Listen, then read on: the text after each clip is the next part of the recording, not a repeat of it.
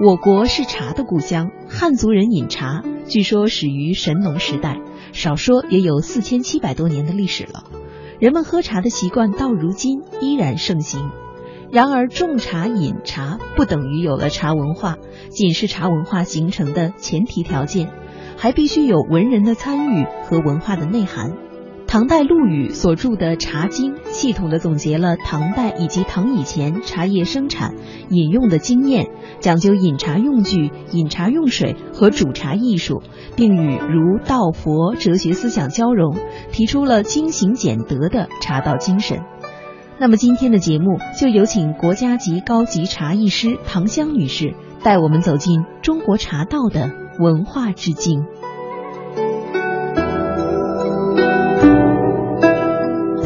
说茶艺文化，其实大家还是有一些误解的，总觉得我们看到的那一套表演就是茶艺文化的，但其实不是。这个茶艺文化还是包罗万象的哈，它是包括很多方面的。茶艺文化的话，就嗯，它是如何泡好一壶茶，嗯，科学的泡，嗯，如果我们是绿茶的话，要按什么温度、什么时间，然后什么器皿去冲泡，嗯，现在市面。就是很多同行业，它的表演性质会比较强，它就称为茶艺表演。我觉得，嗯，我个人认为还是不对的，因为如果你的表演超过了它的茶艺，嗯，那就只能看表演了，茶艺就忽略了，忽略了茶的主体。嗯，还有就是，嗯，茶艺和茶道它应该分开，嗯，不应该是说我来一。你给我来一道那个茶道，嗯，其实泡茶，我们怎么泡好一壶茶？简单来说，其实就是一个茶艺，嗯，一个礼仪啊，然后环境啊，要求的，呃。对茶的理解啊，首先你得了解这款茶是嗯绿茶还是红茶还是嗯乌龙茶，怎么选用它的水质，怎么选用它的水温，然后选用它的器皿，冲多少的茶量，然后嗯泡多长时间，嗯。大概就是这样。其实我觉得，因为茶文化嘛，在我们的传统文化里也占了非常重要的一部分。而且中国人喝茶的历史真的是非常悠久。但是其实我特别想知道，呃，提到茶艺啊，大家就觉得这里面又有许多的讲究。就是从什么时候开始，呃，喝茶的这个文化里面包括了茶艺这一部分？很明显的就是陆羽写了一个《茶经》，有文人墨客的参与以后，嗯，他的那个茶文化就嗯逐渐的升温了。嗯，宋朝的话就是嗯特别明显，他的那个精神层面已经是嗯达到了一个顶峰了。嗯，陆羽的话是唐朝。嗯，中叶人，嗯，他写的《茶经》的话，那肯定还是要有一个呃提取的过程。到了那个宋朝的话，是呃文人墨客，然后达官贵人，嗯，然后一些富贵人家就是玩就是茶道的时候，它是整体的一个感觉。嗯，还有宋朝的话是挂画，嗯，焚香，然后还有那个嗯。品茶，还有抚琴，这整体的一个就是感觉是整体的。啊，我们闻香的话是呃嗅觉的一个感受，嗯，一个享受。然后品茶的话是味觉的一个享受。然后视觉的话，插花啊。然后挂画，嗯的一个享受，然后还有一个，嗯，抚琴的话，它是，嗯，就是听觉的一个感受，嗯，整体的就是达到了一个精神层面的一个交流。交流的话，它并不是说我就给你，嗯，说了些什么东西，嗯。因为我们在同一个环境里面听了同一首曲子，然后喝了同嗯一壶茶，然后看到了同一幅画，和还还有就是嗯听到了嗯很多就是水的声音，这整体的感觉的话就是嗯达到了我们精神上面的一个交流，嗯不用说我们嗯品茶的是什么茶，你喝的茶香和我喝的茶香就是同一种茶香。嗯，因为茶的话，它就是嗯，每个口感啊、茶香啊，它都是会变化的，所以它层次感，嗯，第一泡和第二泡、第三泡，它都是不一样的感觉。嗯，刚才这个唐老师给大家介绍了不同的茶有不同的泡法，哦，我觉得可能对于我们就是平常喝茶的人来说，掌握这些小知识其实也挺重要的。可能你能喝出不同的味道，详细给大家介绍一下。不同的茶，如果是绿茶的话，嗯，它就是嗯芽叶型的茶，嗯，它的发酵程度也是呃不发酵的。它按发酵程度来说，不发酵。和半发酵还有全发酵这三个类型来说的话，嗯，就是不发酵的，它属于八十五度到九十度，嗯，然后发酵的话，嗯，半发酵的话，它就属于呃九十度到一百度。一般发完酵了，嗯，它就是水温会比较偏高一些。但是现在全发酵的红茶呢，它又要求九十度，呃，到九十五度冲泡。如果是黑茶的话，是沸水冲泡。嗯，按水温来冲泡的话，又有那个绿茶，然后黄茶，这个这两个茶会比较偏低一些。如果还有白茶的话，现在有老白茶，一一般也是用沸沸水冲泡。乌龙茶的话，沸水九十度到一百度，嗯，然后红茶是嗯九十度到一百度，嗯，然后那个。黑茶的话是沸水，但是这个的话是科学的泡一壶茶，也没有绝对性。嗯，因为每个人泡茶，泡每泡同一款茶，用同一个器皿，用那个水温都是一样的，他每个人泡的感觉都是不一样的。所以说，嗯，有的人会说，呃，我心情好，这泡茶就会好喝。嗯，其实，嗯，也是你在意这壶这壶茶。嗯。就是主要还是喝一个心境哈，呃，其实现在的北京啊，已经进入寒冬了，而尤其这些天是比较冷的，好像就是在冬季喝什么茶，自然和我们去夏季的时候去品茶又有许多不同哈。但是大家似乎都不太分得清楚这个四季喝茶叶又有什么讲究呢？嗯，现在就是呃，因为茶分寒性的，嗯，然后温和性的，偏温性的。嗯，按不发酵来分分的话是比较简单，按颜色分也是比较简单。嗯，按颜色分的话，如果颜色比较浅的，嗯，就是白茶，嗯，它会比较寒一些。绿茶的话，又比那个白茶颜色稍微有一点颜色。绿茶绿汤绿叶嘛，白茶白白汤，然后还有就是乌龙茶清汤清叶，嗯，红茶的话是红叶红汤，然后黑茶的话偏暗，然后嗯汤色的话是褐红为主，但是黑茶里面呢又分生茶和熟茶，嗯，生茶的话颜色又会比较啊偏那个黄绿绿黄。嗯，所以按颜色分的话是比较明显的。如果颜色浅一点的，嗯，它一般是对我们胃刺激会比较多，因为它嗯保持着嗯大自然的原生态、原原来的原汁原味，所以它的成分都没有经过很多的破坏，所以它那个会比较寒凉一些。嗯，如果颜色深一点的，你像老白茶，它颜色比较偏偏那个褐红了，嗯，然后呃老的生茶，它颜色也会比较偏深了，所以这些茶的话都是性温和，嗯，如果我们就是。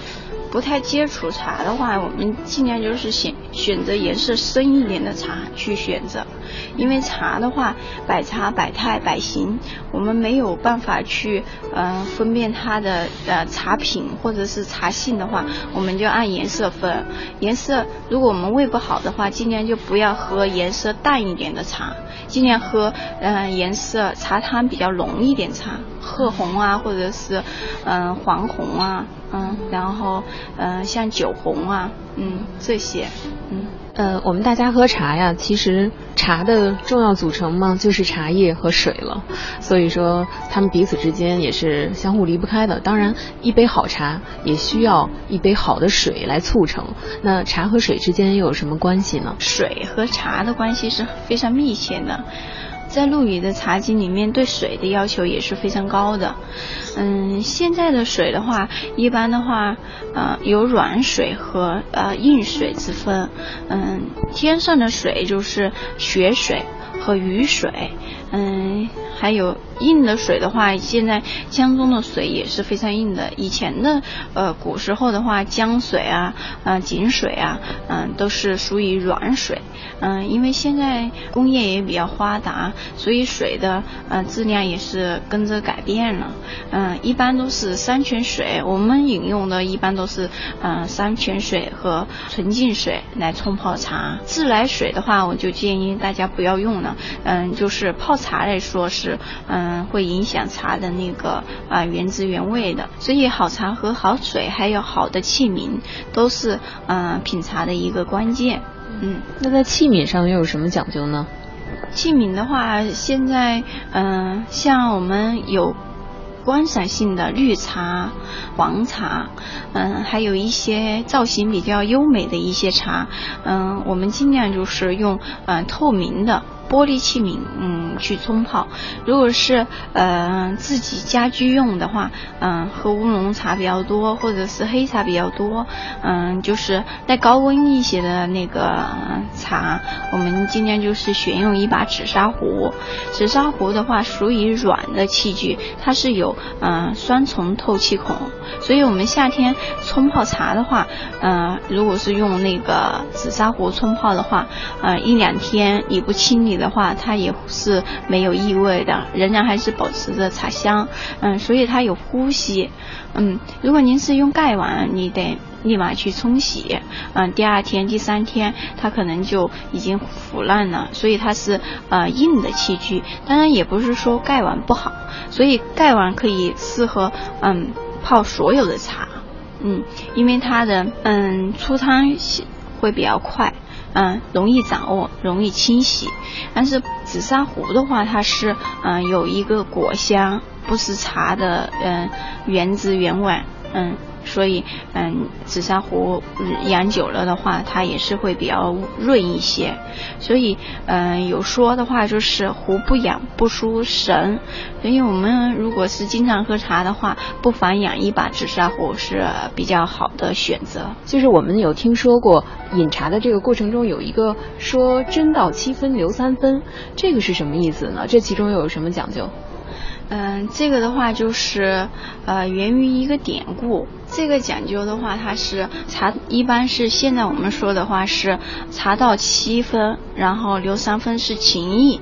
但是这个里边的话，它是有一个典故的，嗯，是传说呢，它是有一个茶水铺的老伯伯，然后一般的人就是去他那里品喝茶的话，都是为了赶路，然后解渴，然后热的水、热的茶。一般直接喝下去，它是嗯能就是烫到我们的那个唇舌，然后他一般就是会拿一些麦子麦子壳，然后撒在那个碗，以前都是那个大碗茶，然后撒在那个茶的那个面上。超级的客观的话，它一般是要吹吹掉麦壳，然后再喝。它的其实温度已经降降到啊一定程度了，能浓。能让我们就是直接饮用了，嗯，所以现在的话，我们就是嗯，茶尽量就不用倒太满，而且它是分三口品用的。如果倒太满的话，我们直接饮用的话，我们九十度泡的那个茶，然后倒壶倒杯里边的话，一般就是八十五度，那也是很烫的水。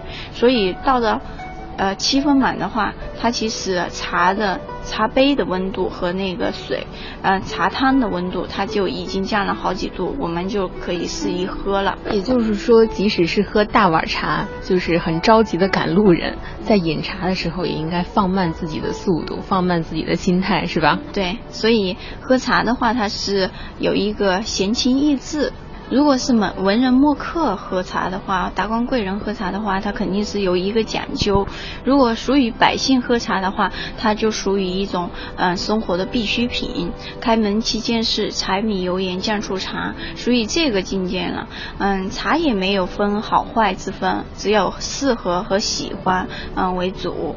然后文人墨客的话，他们。嗯，对茶的理解也是不一样的。它的品质和它的环境，还有它嗯诉说的文化，嗯，很多嗯诗都是因为那个时候的那个茶风来做出来的。就像那个呃鲁同，他做七碗茶诗，把那个茶的意境写得很就是淋漓尽致。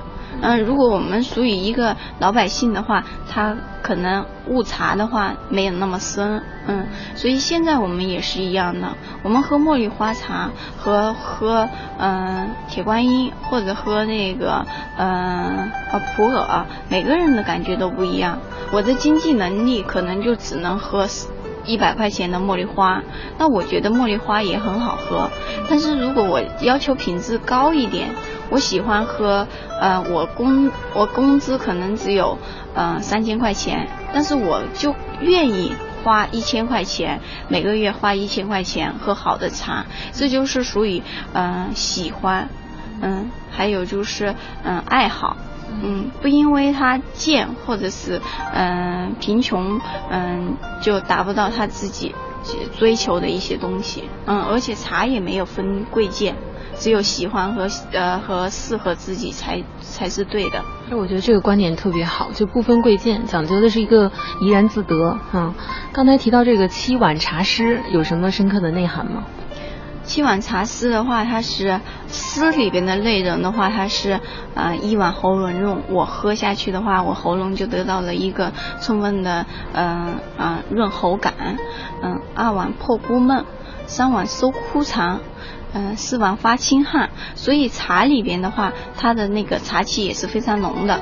我们就是要慢慢的感受它的茶气，然后我们身体才能就是接受。后一碗的话，七碗吃不得，然后唯觉两夜齐齐心分身，他就是好像有一种做了神仙的感觉。哦，就是喝到最后都成神仙了。呃，我们现在常常说的是品茶、喝茶。但是好像古代也有时候有些地方或者是在一个一定的时期，大家会说去吃茶，就我不知道这个叫法这中间有没有区别啊？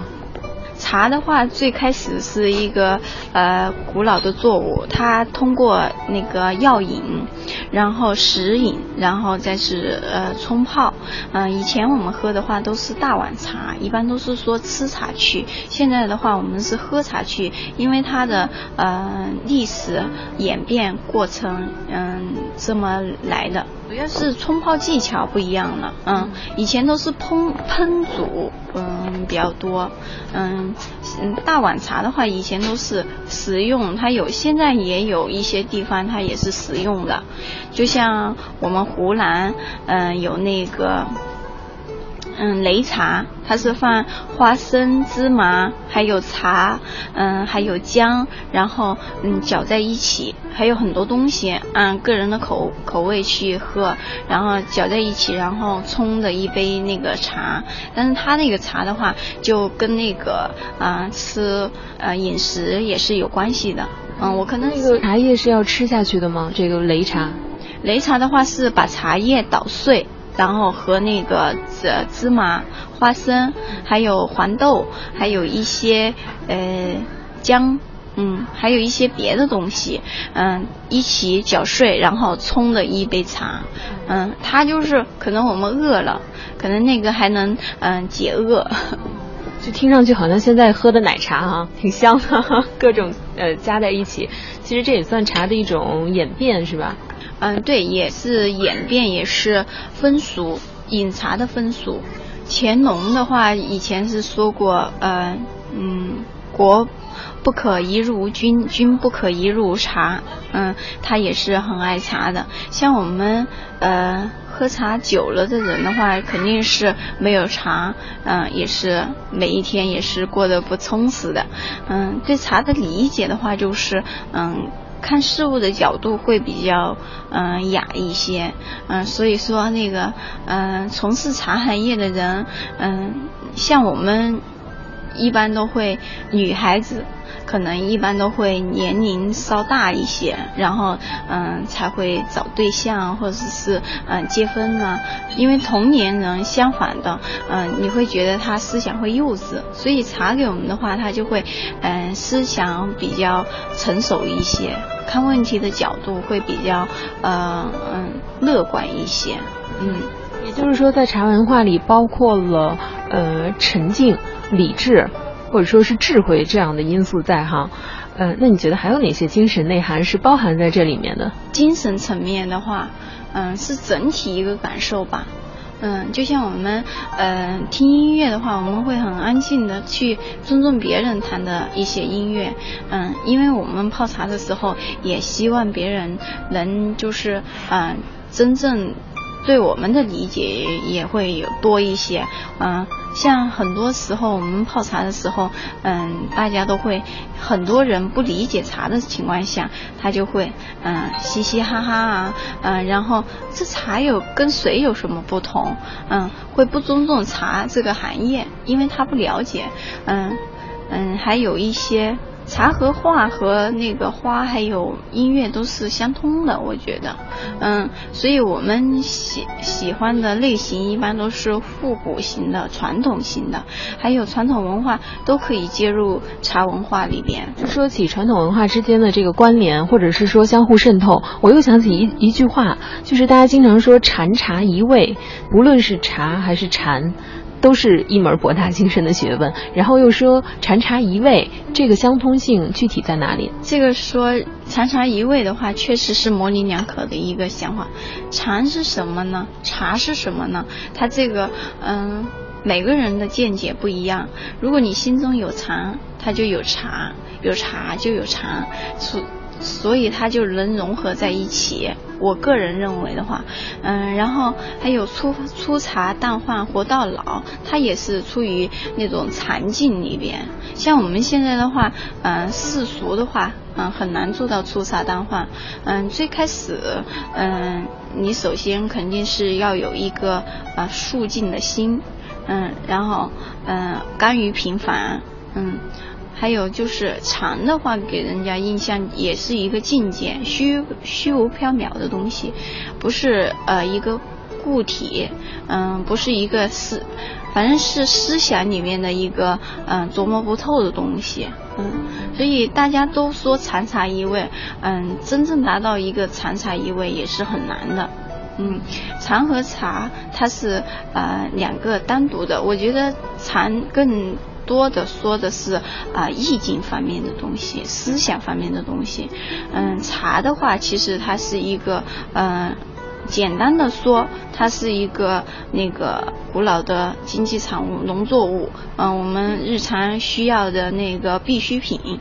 但是如果你按高的说的话，它又有很多层面了。嗯，它可以是交友的呃桥梁。嗯。也可以就是嗯以茶代酒的，嗯也可以以它待客的，呃一种礼仪都可以。其实说来还是因人而异，就是赋予这一杯茶怎样的精神内涵，就看个人，就你个体对它的体会认知，你想是成为什么样子的，其实还是一种怡然自得哈。呃，我知道有很多我们的听众朋友也是非常喜欢我们传统的茶文化，甚至是呃茶艺这方面的。呃，这些知识都特别想了解。那如果作为一个我们普通居家生活，呃，我想去学习，想要了解茶艺文化，我从哪里入手呢？嗯，首先的话，我觉得六大茶类，你得嗯先嗯看看你喜欢什么类型的啊，你可以多尝，然后嗯，不管它是嗯。一百块钱、十来块钱、二十来块钱，嗯，都可以先品尝，然后嗯再去理解。嗯，品茶的话，嗯，跟呃悟人，嗯，人生也是一样的。如果你是呃先甜后苦，你就永远不知道苦是怎么来的甜。然后如果您是呃先苦后甜，你反而觉得这个甜是来之不易的。嗯，这个感觉就是非常嗯巧妙的，跟我们嗯品人生也是一样的。嗯，还有就是很多那个呃文人早期也说了一些，就是嗯看那个嗯茶叶在杯子中浮浮沉沉，也像人生的就是起伏不定。嗯，这个也是呃品人生品茶一个过程。我觉得如果是嗯。怎么入手的话，先按你喜欢的一个茶，从嗯低价然后品到高价，嗯你就知道嗯那个茶的优劣在哪。嗯，所以有一款茶的话，它肯定是有一个缺点的。嗯，还是适合的为好哈。呃，我们经常也听说。日本的茶道文化也是非常的发达的哈，但是我不知道它和咱们中国茶艺的这个渊源在哪里。嗯，也不能说中国茶艺吧，然后也是中国茶嗯道，然后嗯日本茶道现在的话，它是嗯传的比较。仪式上会比较隆重一些，嗯，所有的茶文化，嗯，都是间接或者直接，嗯，传到国外的，嗯，源头都是嗯中国茶道，因为它的历史，嗯，它的茶的起源都是嗯源于中国，茶是呃中国是茶的故乡嘛。然后现在的话，很多人就是我都不能理解，就是呃很多人他非常追捧日本的茶道，其实日本的茶道。嗯，是唐朝嗯流传过去的，嗯，有一些茶道理念的话，它是嗯根据日本的就是人文气息啊演变过去的，寂静的一种感觉，嗯，然后仪式上会比较多一些，更多的话是嗯注重自自我反省。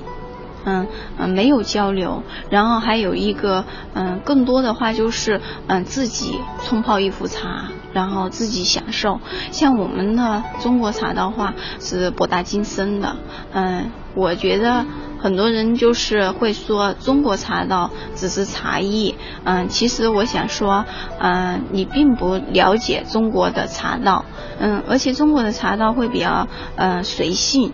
每个茶，嗯，从制造，然后，嗯，从，嗯，运输，然后从，嗯，做到一款茶，从大家一起品饮，它都是呃一个文化体系，琴棋书画诗酒茶花，嗯，都是一起的。嗯，从而达到一个全面的，呃，那个精神享受。因为我们是那个茶的故乡，茶的起源没有可比性。中国的茶道的话，随性，大家都可以在一起。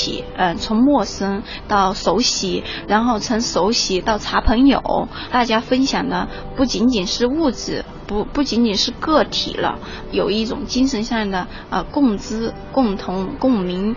嗯，这个都是整体的一个感受。嗯，所以我们也希望就是大家通过今天唐老师的介绍，能更多的去了解我们国家这个茶道或者说我们茶文化的渊源。其实更多的把我们本土的这种传统的文化的精髓给发扬光大。